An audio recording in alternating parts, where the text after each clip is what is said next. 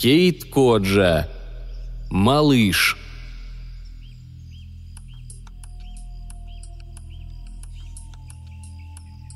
Здесь внутри жарко. В воздухе стоит приторный запах. Пахнет чем-то сладким, сладким и жженым, как ладан. Сам запах мне нравится, но он мне вреден. У меня ведь аллергия, верно? Аллергия на благовония, на сигаретный дым, на дым травки, на любой дым вообще, в том числе и на дым от гриля в ребрышках роба. Так что прощай, роб.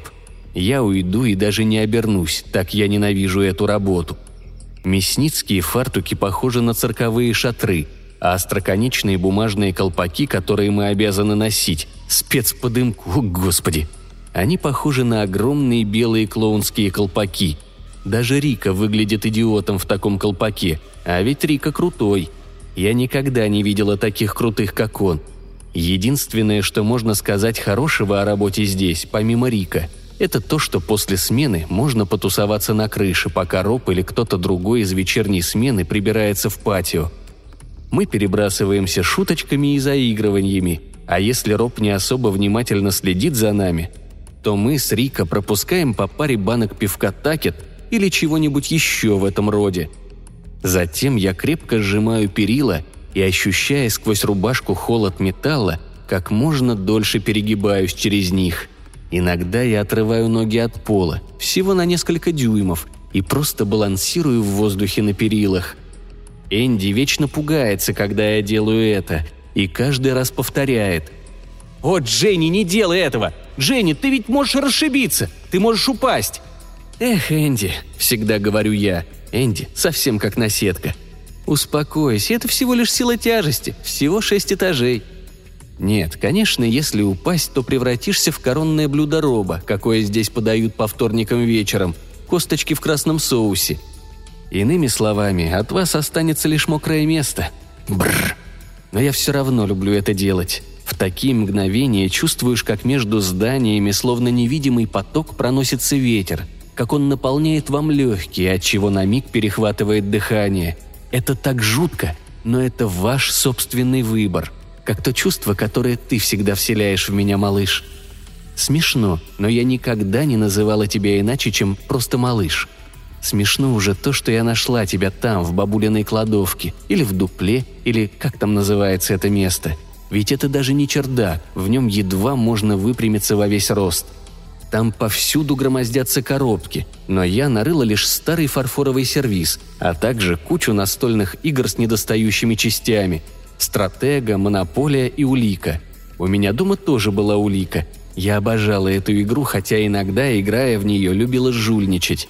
Вообще-то не иногда, а всегда, потому что страшно хотела выиграть. А еще там бесчисленные коробки со старыми книгами дедули, книги по медицине. Одна называлась «Хирургические процедуры и лицевые деформации». И, поверьте мне, вряд ли бы вам захотелось смотреть на это – Помнится, я нарыла там одну фотку, где рот у парня был на боку, а глаза, вернее, один глаз. Ладно, обойдемся без подробностей. Скажу лишь, что у меня напрочь пропало желание рыться в коробках с книгами. А потом я нашла тебя, малыш, засунутого в большую коробку с одеждой, шифоновыми шарфиками и ветхими кружевами, юбками, обрезанными от бальных платьев, старыми рубашками, вроде как от военной формы с остальными пуговицами и нашивками – на дне коробки была всевозможная обувь, высоченные шпильки и пара атласных вечерних сумочек со сломанными застежками. Сначала я подумала, что ты тоже сумочка или редикюль, небольшая, желтая и кожаная. Но потом я перевернула тебя и увидела, что у тебя есть лицо. Мне тотчас же захотелось потрогать тебя, твою гладкую, хотя и в мелких морщинках кожу, странную старую куклу пупса со стеклянными глазами на выкате – они были похожи на стеклянные. А еще у тебя был маленький красный рот и пальцы, которые могли сжиматься и разжиматься. Когда ты сделал это в первый раз, когда вцепился в меня, я страшно испугалась, но потом увидела, что ты можешь делать это по моему желанию. И тогда мне захотелось. В тот первый день, узнав, что ты можешь делать, я долго играла с тобой, пока не пришла мать и не накричала на меня за то, что я куда-то якобы пропала – Насколько велик был бабулин дом? Да не очень велик. Мать просто злилась из-за того, что вынуждена там жить, пусть даже всего раз в году. Даже это было для нее слишком. Мать и бабуля никогда не ладили. «Говори по-английски!» – обычно кричала на нее мать. «Это Огайо!» Поэтому, когда она накричала на меня, я не удивилась. «Что ты здесь делаешь?» Дверь позади нее открыта, и дневной свет совсем как ведьма заглядывает в игрушечный домик. Я не ожидала, что там будет так темно, но я прекрасно видела твое лицо. Мне хватило ума спрятать тебя, малыш.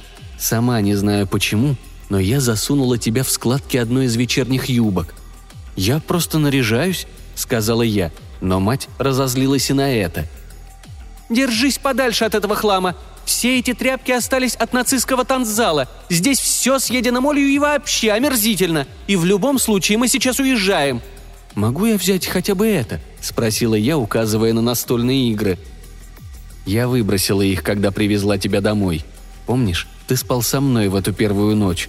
Ты забрался под одеяло и вцепился.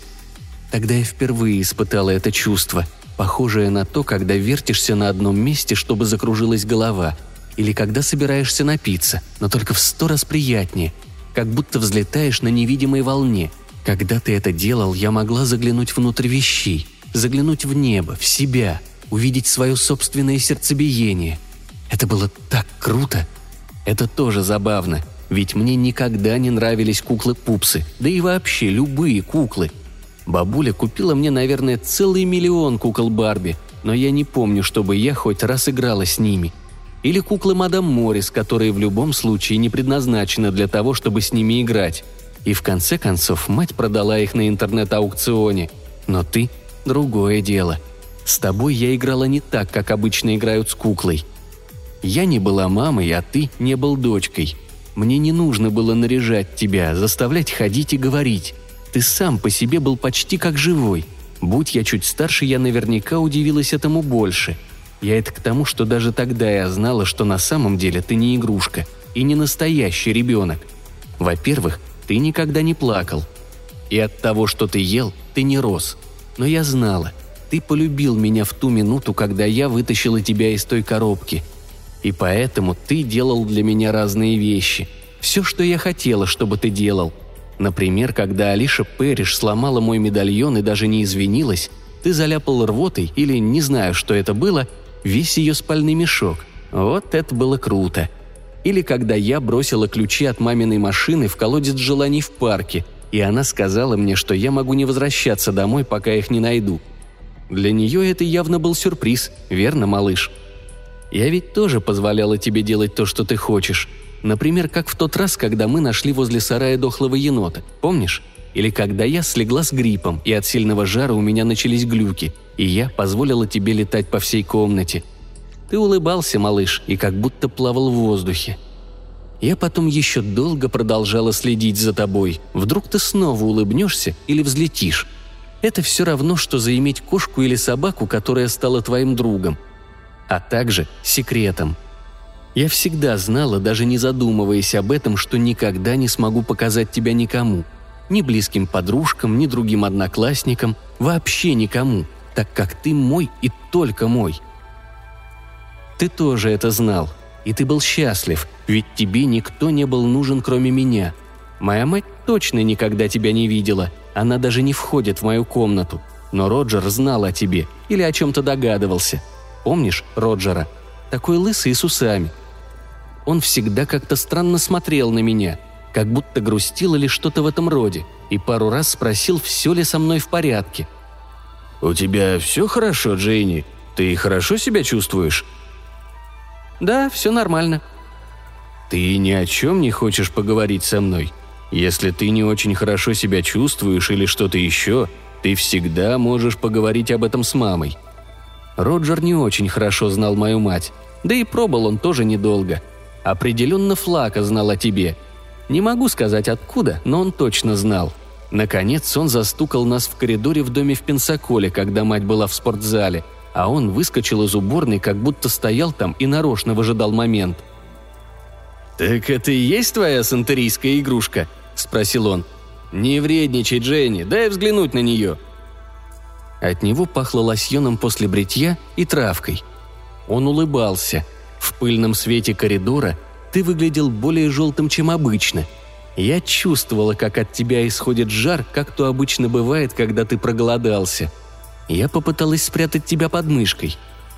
«Да это просто кукла», — ответила я. «Э, нет, это не кукла, девочка. Это бэтбой. Это дух. У моего дяди Феликса был такой. Он называл его «Крошка Феликс». Мы обычно говорили, что это маленький братец дьявола. Флака все еще улыбался. У меня же от запаха его травки соднило горло. Он кусается, когда ты его просишь, верно? Делает все, что ты ему говоришь. Я не знала, что ответить. Не знала, что именно ему было известно. «Дух? Чей?» «Маленького братца дьявола, его родственник», ты извивался у меня под мышкой, и я не могла понять, сердишься ты или чем-то напуган. Они способны на самые разные фокусы, эти духи. Ладно тебе, я не скажу твоей маме, дай посмотреть. И он попытался выхватить тебя. Он положил на тебя руку и... «Прекрати!» — крикнула я. «Эй, дай глянуть хотя бы разок!» «Прекрати, или я скажу маме, что ты пытался трогать меня. Скажу, что ты пытался залезть ко мне под рубашку. «Я бы никогда не... Не надо ля-ля, Дженни!» Но мы оба знали, мать мне поверит.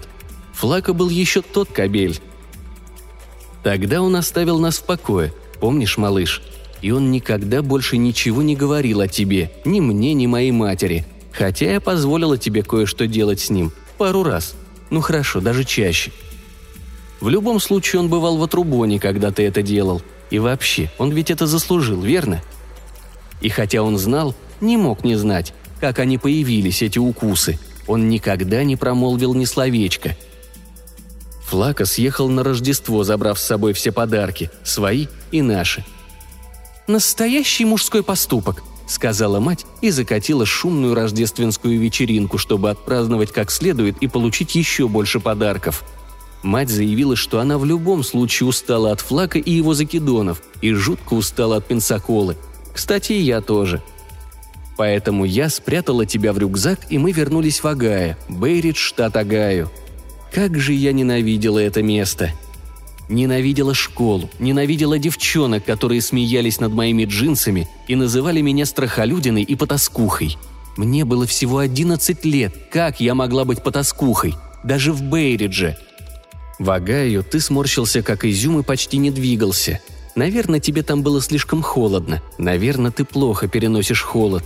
В Пенсаколе от тебя всегда немного пованивало, словно старыми кроссовками, которые завалялись в шкафу. Или игрушкой-грызушкой для собаки. Но, по крайней мере, ты двигался. Пару раз в Бейридже ты так одеревенел, лежа у меня в рюкзаке, что я испугалась, что ты умер, малыш. И даже расплакалась. Рыдала горькими слезами. Когда мы переехали снова, на этот раз в Клирвотер, все стало лучше – Тебе там понравилось больше. По крайней мере, в самом начале. Верно я говорю? По крайней мере, там было тепло. Я начала учиться в старших классах, что намного веселее, чем средних. И наш дом был намного лучше. Две ванные комнаты, солярий с джакузи, хотя оно и подтекало, и домашний офис, где работает мать. Теперь она онлайн-консультант. «Какой консультант?» «Я советник по отношениям». «Каким отношениям?» Но чем больше я спрашивала, тем сильнее она злилась. У нее возле уголков рта собирались морщины, и она становилась похожа на бабулю. Но, если честно, какое мне до этого дело, верно? По крайней мере, сейчас у нее есть деньги, и, по крайней мере, больше нет мужиков, блуждающих по всему дому в белых трусах в облипку. Во всяком случае, не в ее. Когда я сделала это в первый раз с парнем, ты ведь каким-то образом это узнал, ведь так, малыш?» Когда я вернулась с весенней вечеринки старшеклассников, ты обнюхал мне руки и лицо, а потом весь закоченел, лежа на краю кровати, и не хотел цепляться до тех пор, пока я не заставила тебя. А когда я проснулась на следующее утро, тебя там не было, хотя я везде тебя искала, и мать кричала на меня, что я опаздываю в школу, и что «Я больше не буду звонить и выгораживать тебя, Дженни, клянусь тебе!» Весь день я думала – Боже, что будет, если мать вдруг найдет малыша? Я даже не представляла, что она сделает с тобой или со мной. Убьет меня или... Кто знает, на что способна моя мать? Я была жутко напугана и была не в себе, когда вернулась домой. Мать спала, и поэтому я снова перевернула вверх дном весь дом и, наконец, нашла тебя. Ты свернулся калачиком за стиральной машиной, где мать могла увидеть тебя в любую секунду, если бы потрудилась посмотреть. Если бы она хоть раз потрудилась загрузить в машину одежду. «Где ты был?» – спросила я. «Кажется, я слегка потрясла тебя. Или даже сильно потрясла. Где ты, черт возьми, был?» Ты же просто закатил стеклянные глаза и не издал ни звука. Такой печальный, холодный и жесткий, похожий на кусок вяленого мяса или что-то в этом роде. Ты был ужасен. Поэтому я запихнула тебя в старый рюкзак, а рюкзак забросила в заднюю часть шкафа и почти не выпускала тебя. Почти. Правда, в конце концов я все же сдалась и позволила тебе зацепиться. И ты был счастлив, малыш, это я точно тебе говорю. И в ту ночь мы оба как будто летали. После этого, даже если я делала это с кем-то, и даже если не возвращалась на ночь домой, ты уже больше не убегал от меня – Тогда я поняла, что нужна тебе больше, чем ты мне. И еще я поняла, что могу обойтись без тебя. Но ведь это все равно должно было случиться, правда? Ведь чем старше я становлюсь, тем больше я могу сделать для себя, и тем меньше мне нужно то, что можешь сделать ты. А то, что я не могу получить, ты тоже не можешь получить. Я ведь не могу отправить тебя в винный магазин, верно? Заберись в холодильник и принеси мне упаковку с шестью банками такета, малыш. И наши с тобой игры, хотя мы все еще это делаем, и мне это по-прежнему нравится, теперь я могу добраться до этого места и без тебя. Водить на головокружительной скорости машину, курить травку, а затем пить. Это почти такое же чувство, пусть и не такое чистое или не такое приятное, как с тобой. Но я могу быть с другими людьми, когда я его испытываю. Такими, как Бобби или Джастин или Колин или Рика, особенно Рика – я рассказала о тебе, Рика, малыш. Я не собиралась этого делать, но так получилось. Мы были в кладовке. Роб поручил нам распаковать салфетки, там их было коробок 50. Но вместо этого мы с Рика прикалывались и заигрывали, и я пыталась придумать, как его разговорить. Мне хотелось, чтобы все было именно так, только мы вдвоем и как можно дольше. Я хотела показать ему, что я не такая, что я не похожа на других, что я отличаюсь от Карман и Кайлы и от других девчонок, этих извращенок из ночной смены. Хотела, чтобы он кое-что узнал обо мне, чтобы лучше узнал меня. Поэтому я рассказала ему о тебе. Сначала он вроде как был поражен. «Ух ты, вот это чертовщина! И где только твоя бабуля раздобыла эту фиговину? Она тип была на войне или что-то в этом роде?» Ее шмотки из нацистского танзала – на самом деле мне было страшно об этом думать, и я никогда не думала о том, откуда ты взялся, малыш, или как попал к деду, или кто мог тебя сделать, или что-то в этом роде. Ты ведь явно родился ненормальным. Тут уж никаких сомнений. Ты говоришь, будто эта кукла живая, да, Дженни? Серьезно? Не совсем, но она двигается и все такое. Видел бы ты, как он ест. Рик улыбнулся. Ну и жуть но я так и не поняла, что он имел в виду. То ли это жуть как круто, то ли жуть как страшно. Что если я, сказав ему, совершила большую ошибку? Кто знает. А потом Роб сам пришел за салфетками и отчитал нас за то, что мы так долго здесь засиделись. «Чем это вы тут, ребят, занимались?» Все засмеялись, и Рика тоже.